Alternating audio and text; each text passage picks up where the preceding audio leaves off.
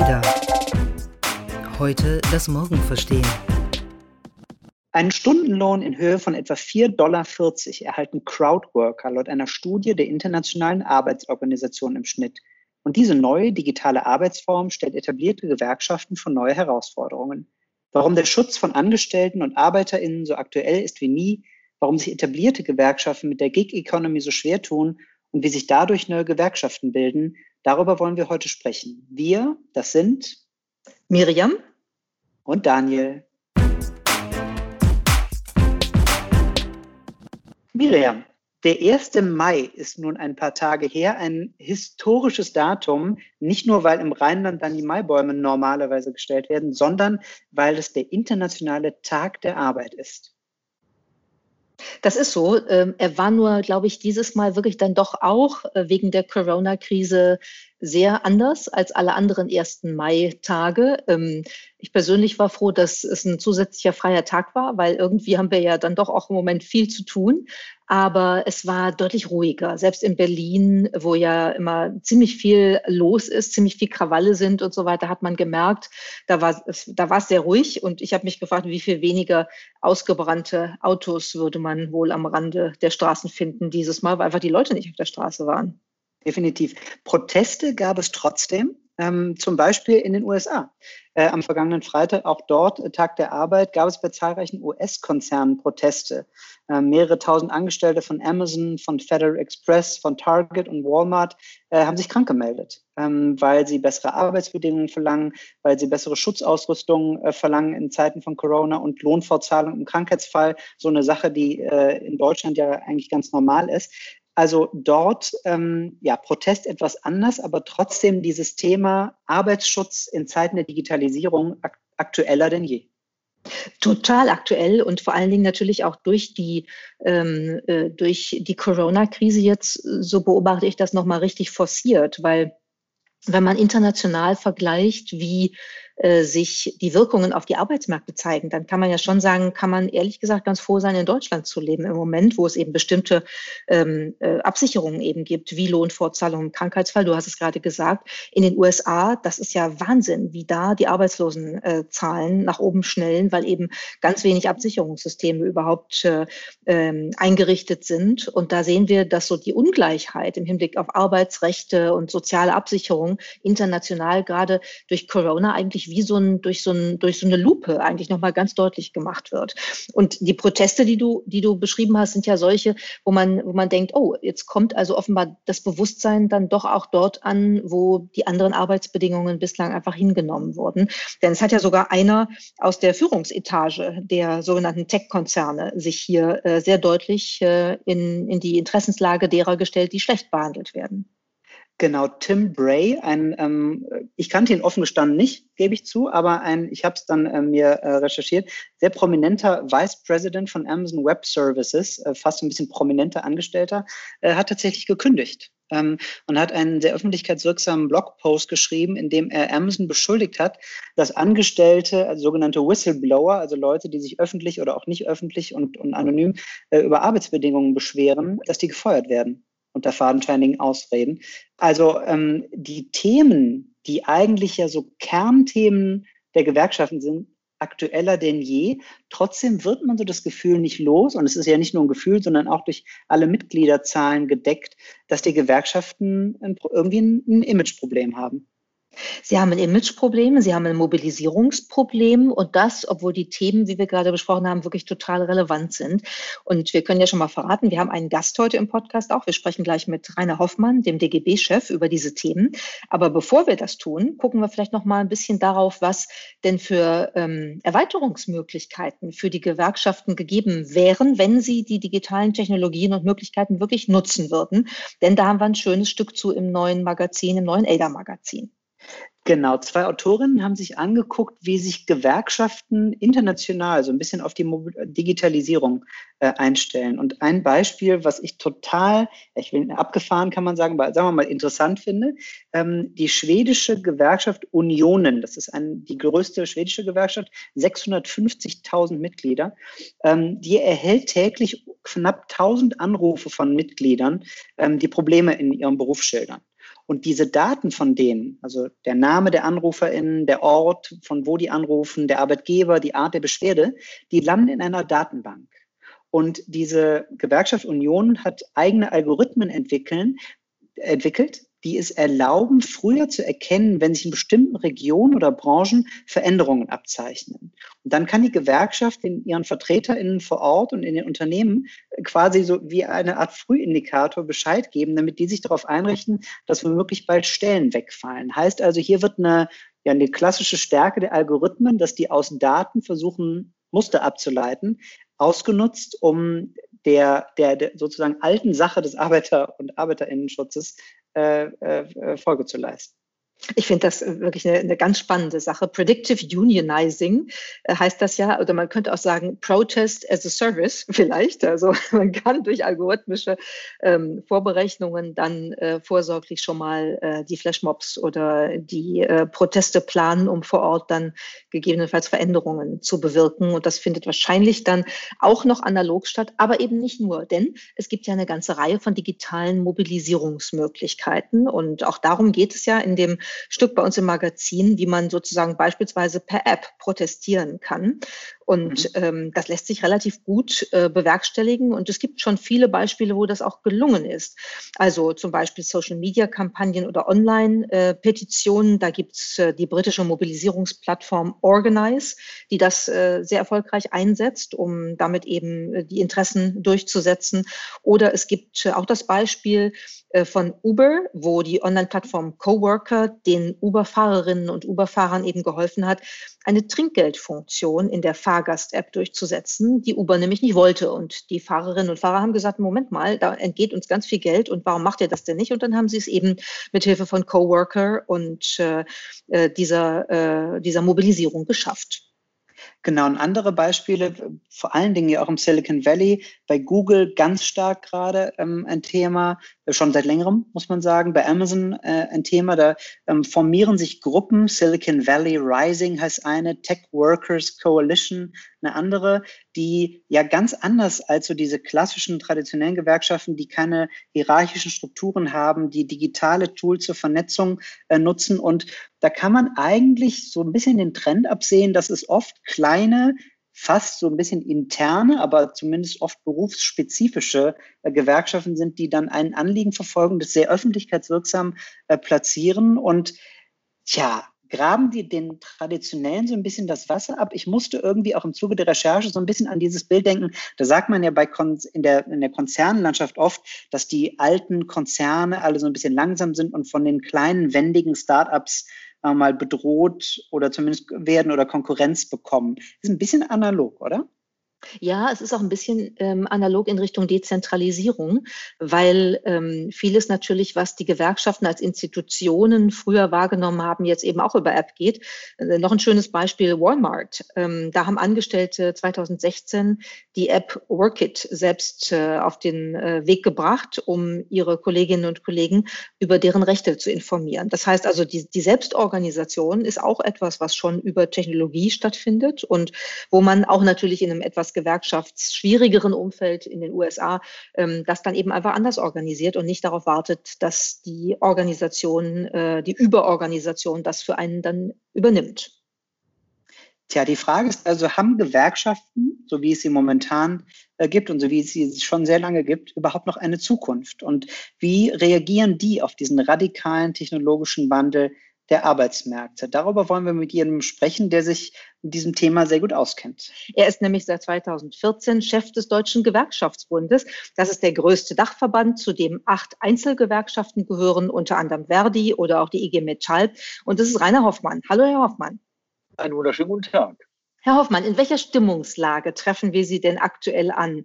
Fröhlich, gedämpft fröhlich oder eher Corona-depressiv?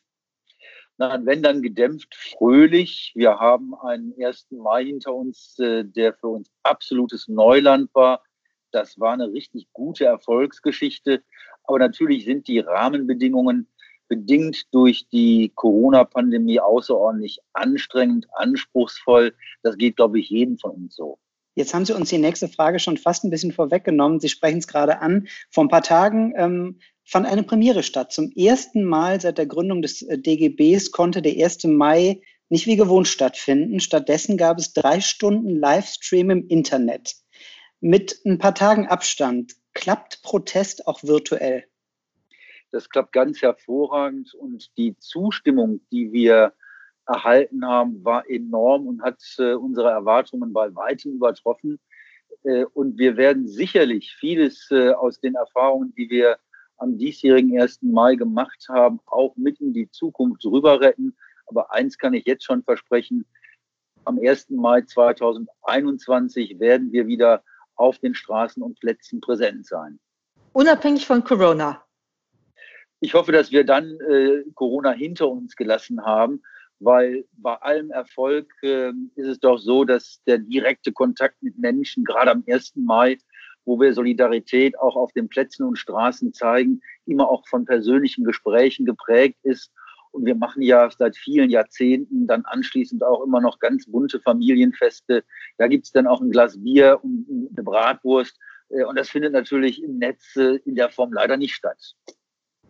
Ich kann mir das gut vorstellen und wir alle ähm, äh, arbeiten uns ja so ein bisschen daran ab, dass die Bedingungen doch so anders sind. Auf der anderen Seite ist der Mensch ja sehr ähm, gewöhnungsfähig und veränderungsfähig und anpassungsfähig, wie wir jetzt in diesen Zeiten merken. Man kommt irgendwie dann doch mit der Situation aus.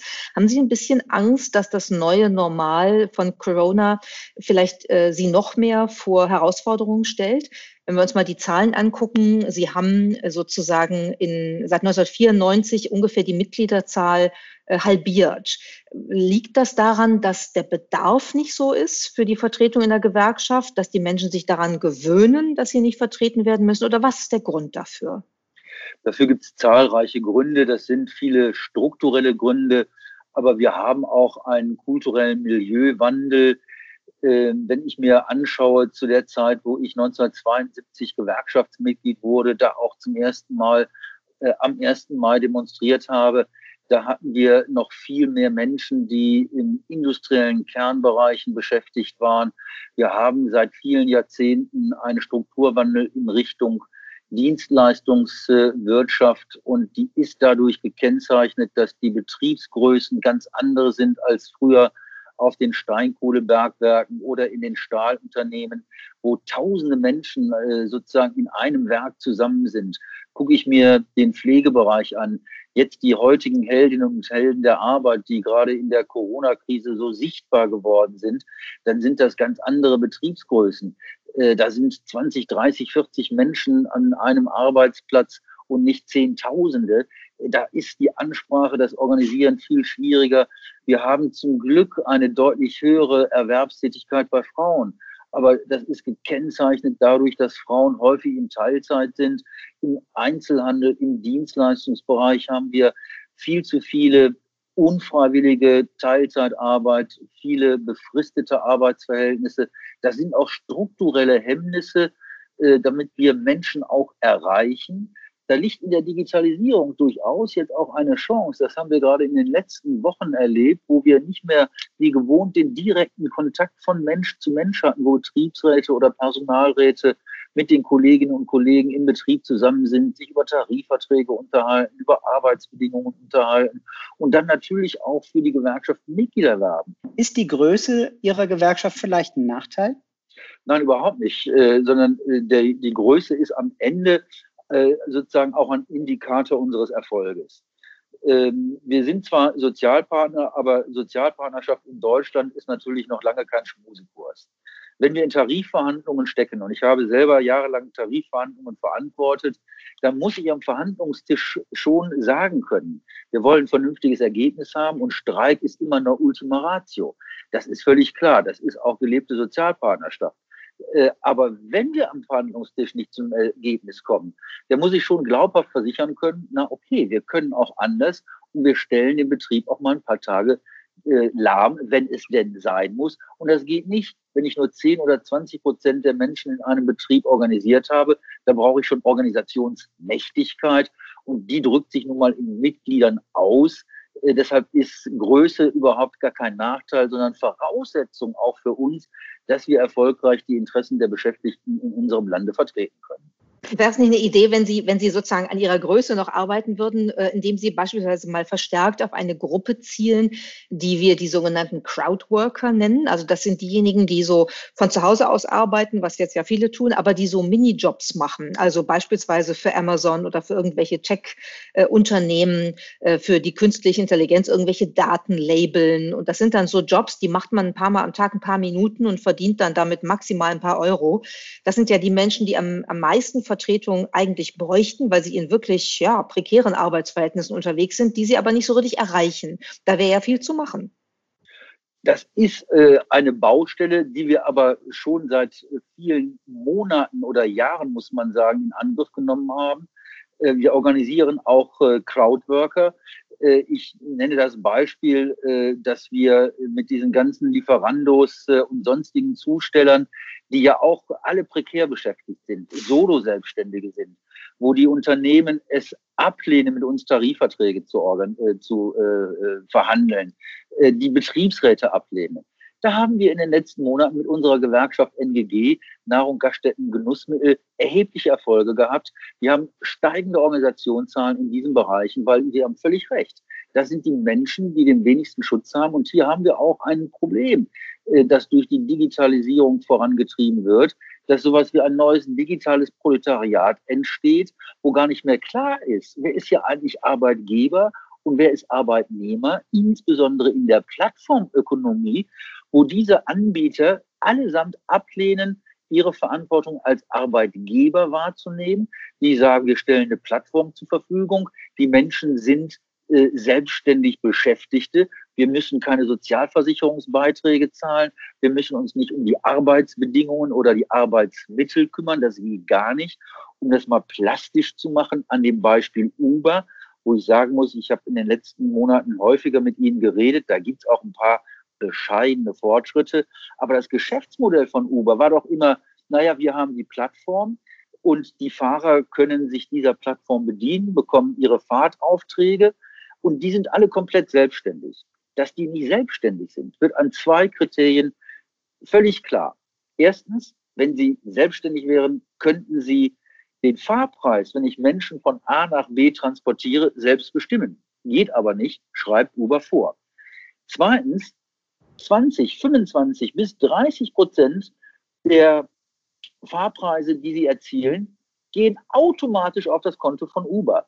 Davon Selbstständigkeit zu sprechen, mit Verlaub, ist eine Missachtung der sozialen Verantwortung von solchen Anbietern. Da brauchen wir in der digitalen Welt eine neue, ein neues Verständnis, eine neue Definition. Wer ist eigentlich Arbeitgeber und wer ist Arbeitnehmer? Weil es sind eben keine Selbstständigen, es sind Scheinselbstständige mit extrem schlechten Bedingungen wo wir gerade bei Uber sind, nennen wir doch einen anderen Konzern, der gerade auch schon äh, zur Sprache kam, Amazon. Äh, erst vor wenigen Tagen, auch am 1. Mai, gab es in den USA eine sehr öffentlichkeitswirksame Aktion wieder von Amazon-Mitarbeitern, von Walmart-Mitarbeitern, von Federal Express-Mitarbeitern, die wieder so einen, einen sogenannten Walkout veranstaltet haben, zum Boykott aufgerufen haben, für bessere Arbeitsbedingungen äh, protestieren.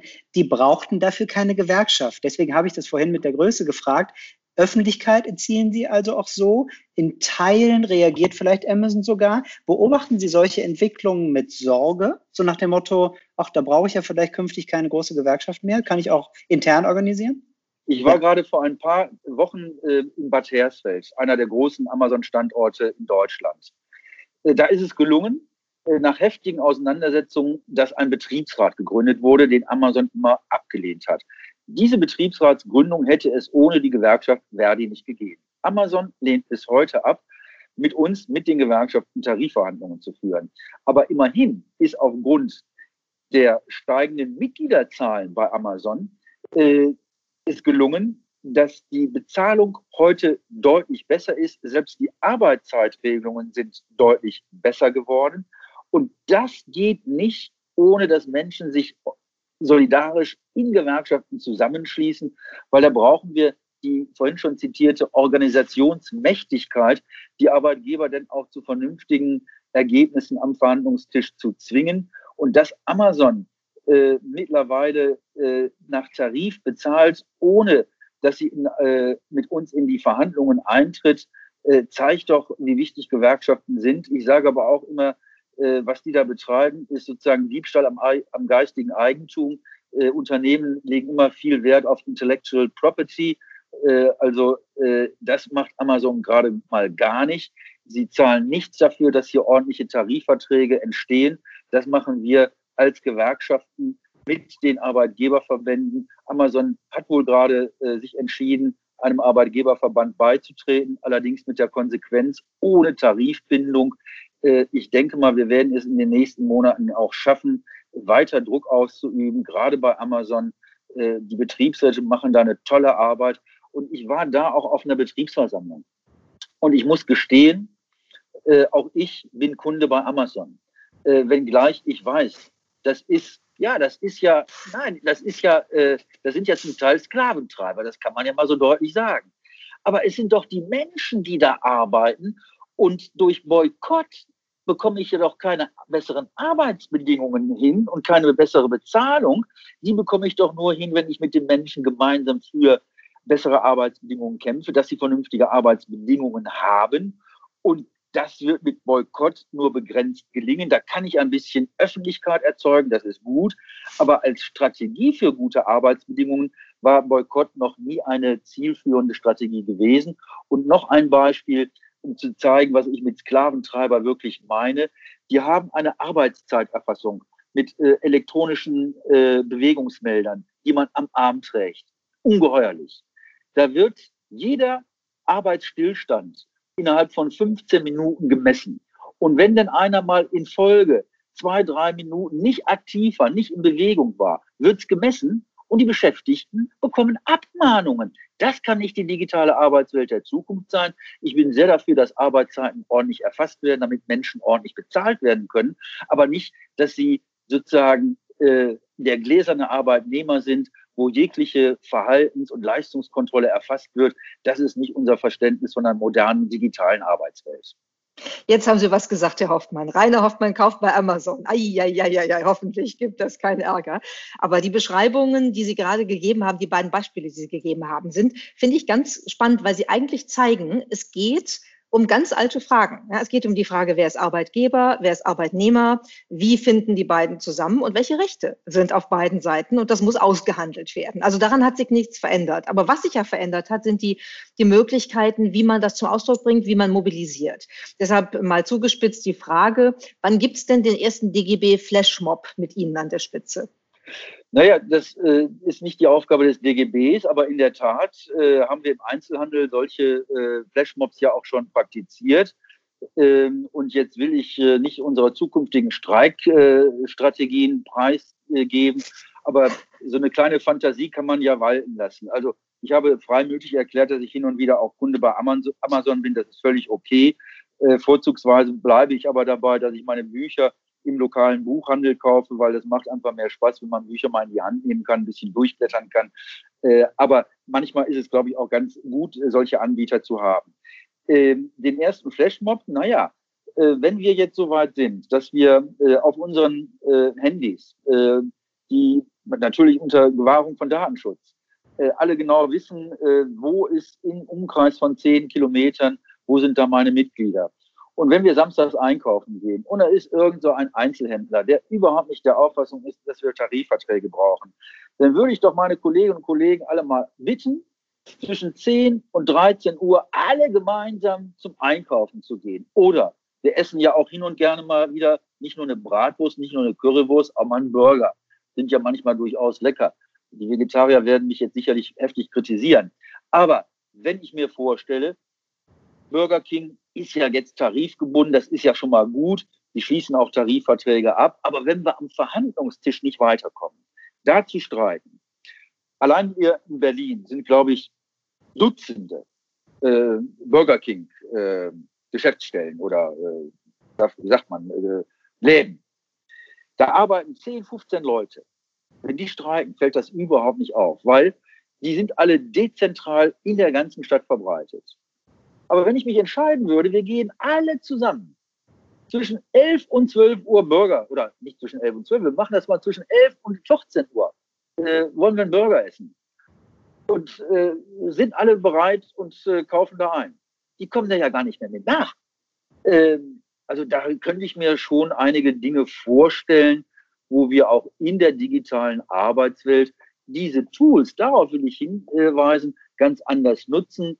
Äh, da liegen riesige Chancen drin, immer äh, unter der Bedingung, Datenschutz der Menschen wird natürlich absolut gesichert, aber Menschen, die sich organisieren wollen und uns sagen, klasse, wir wollen, dass ihr uns über eine App denn auch erreichen könnt, wenn irgendwo eine spannende Veranstaltung ist, damit wir wissen, das ist nicht weiter, kommen wir vorbei. Das wären schon Dinge, da kann ich mir noch viel mehr vorstellen. Da sind der Fantasie keine Grenzen gesetzt. Ähm, kurze Frage noch, erwischen wir Sie eigentlich im Homeoffice? Äh, nein, ich bin nicht im Homeoffice, ich bin im Büro. Äh, das schon in den letzten vier Wochen. Äh, wir haben hier ganz klare äh, Arbeits- und Gesundheitsstandards. Wir arbeiten seit drei, vier Wochen mit einer reduzierten Mannschaft in Wechselschichten äh, täglich oder alle zwei Tage wechselnd. Ich selber halte hier die Stellung und das ist auch gut so bei den vielen Terminen, die ich trotzdem in den letzten Tagen immer wahrnehmen müssen. In der Regel alles Telefon- oder Videokonferenzen und mit dieser wahnsinnigen Geschwindigkeit, wie die Bundesregierung jetzt ihre Hilfspakete und andere Gesetzesmaßnahmen verabschiedet hat, wo vieles ja wirklich auch gut gelungen ist. Das kann man auch an dieser Stelle mal sagen. Äh, da gibt es ein paar Schwächen, aber insgesamt ist das schon beachtlich. Äh, das geht aber in meiner Funktion gerade mal leider am besten äh, in, nicht im Homeoffice, sondern hier im Headquarter des DGBs am Hackischen Markt in Berlin. Herr Hoffmann, beim DGB kommt der Chef noch selbst ins Büro, sogar in Zeiten von Corona. Äh, das war spannend. Danke, dass Sie sich die Zeit genommen haben und äh, vielen Dank für das Gespräch.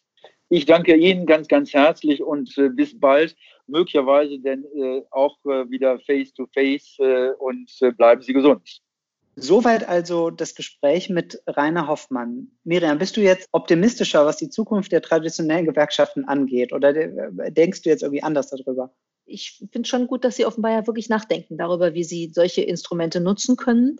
Ähm, und äh, ja, mal schauen. Vielleicht ist es tatsächlich so, dass du durch die jetzige Zeit, durch diese Corona-Krise sogar wieder das Bewusstsein ein bisschen deutlicher nach vorne tritt, dass ähm, Arbeitsorganisationen ähm, und Organisation von Arbeitnehmerinnenrechten äh, wichtig ist. Mhm. Ja, ich glaube, man sieht ja deutlich auch an diesen ganz vielen Beispielen, egal ob das jetzt Crowdwork ist oder ob das die Themen bei großen Konzernen sind, die ein anderes Verständnis von ähm, Mitarbeiterrechten haben, um das mal so auszudrücken. Die Themen sind ja aktueller denn je. So, und ich würde also sagen, entweder die etablierten Gewerkschaften modernisieren sich oder die Betroffenen finden neue Wege der Solidarisierung und Mobilisierung, die dann eben der Moderne ein bisschen mehr entsprechen. Und weißt du, irgendwie, nicht lachen, ich musste ein bisschen an die Kirche denken. Ähm, weil man kann ja auch, vor allen Dingen würde ich jetzt mal behaupten, als Katholik darf ich das sagen, bei der katholischen Kirche sagen, viele Dinge sind da nicht mehr zeitgemäß. So. Und die müssten mal dringend reformiert werden. Die Frage ist dann immer, wenn man die alle reformiert, ist das dann noch die Kirche? Also die Analogie wäre, wenn die Gewerkschaft jetzt komplett sich sozusagen umschwenkt. Und er hat ja viele Punkte genannt, äh, die sagen wir mal, schon Sinn haben, dass er die anders organisiert, als es jetzt vielleicht irgendwie mobil mal schnell über App gemacht wird.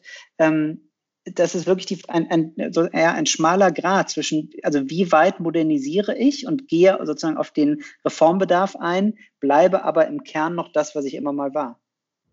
Da hast du recht, aber auf der anderen Seite würde ich jetzt dagegen halten, es braucht Veränderung, weil die Zeiten sich eben so verändern, dass man mit alten Konzepten irgendwann wirklich einfach rausfällt.